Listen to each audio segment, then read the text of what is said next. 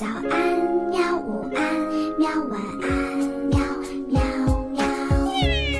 播呀播呀，快播呀！嘿咻嘿咻。更多精彩内容，请关注博雅小学堂微信公众号。新蕾出版社国际大奖小说系列《三十五公斤的希望》，法国安娜加瓦尔达著，王田译。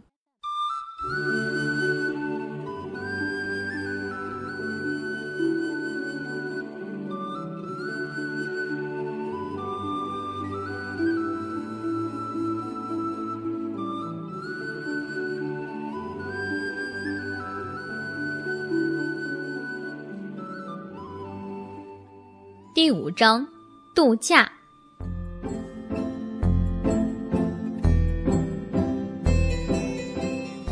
关于八月，我没有任何有趣的事情可以跟你们讲。我发现那个月既漫长又无聊。像往年一样，爸爸妈妈在布列塔尼租了一个公寓。像往年一样，我得填满那一页又一页的暑假作业本。一个小时又一个小时，我边嚼着笔杆边望着那些海鸥。我梦想能变成一只海鸥，我梦想能飞到远处红白相间的灯塔里，我梦想能和海燕成为朋友。比如说九月四号，正巧开学那天，我们就一起出发去炎热的国度。我梦想着飞越大洋，我梦想着我们能一起去。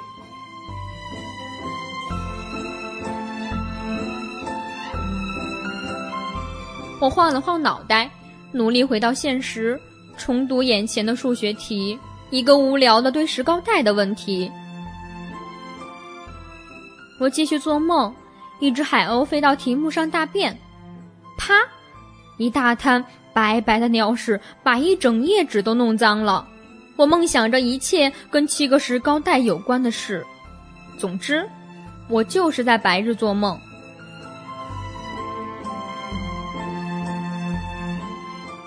爸爸妈妈没有很严格的来监督我写作业，这也是他们的假期。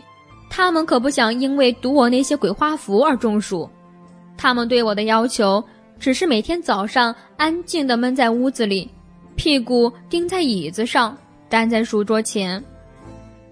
这一切没有任何意义。我在这该死的作业本上画满了素描、速写和异想天开的图纸。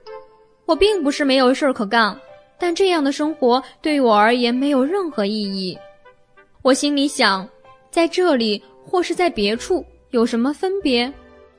我还想，生存或是死亡又有什么分别？你们大概也可以发现，虽然我数学一塌糊涂，可哲学思辨能力却相当不错。下午。我会和妈妈或是爸爸去海滩，但从来不会和他们两个一起出现。这也是他们度假计划的一部分，不用勉强自己整天都忍受对方。我的父母之间有些东西实在非常不对劲儿，常常会有一些言外之意，一些伤人的言论和指责，让我们大家都陷入可怕的沉默之中。我们永远是心情不好的一家人。我们也希望饭桌上有些欢笑和玩笑话，就像广告片里那样，但我不敢抱任何幻想。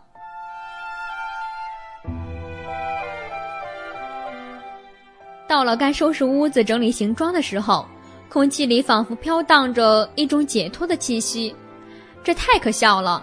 我花了那么多钱，跑了这么远，就是为了在最后离开的时候能感到一丝解脱。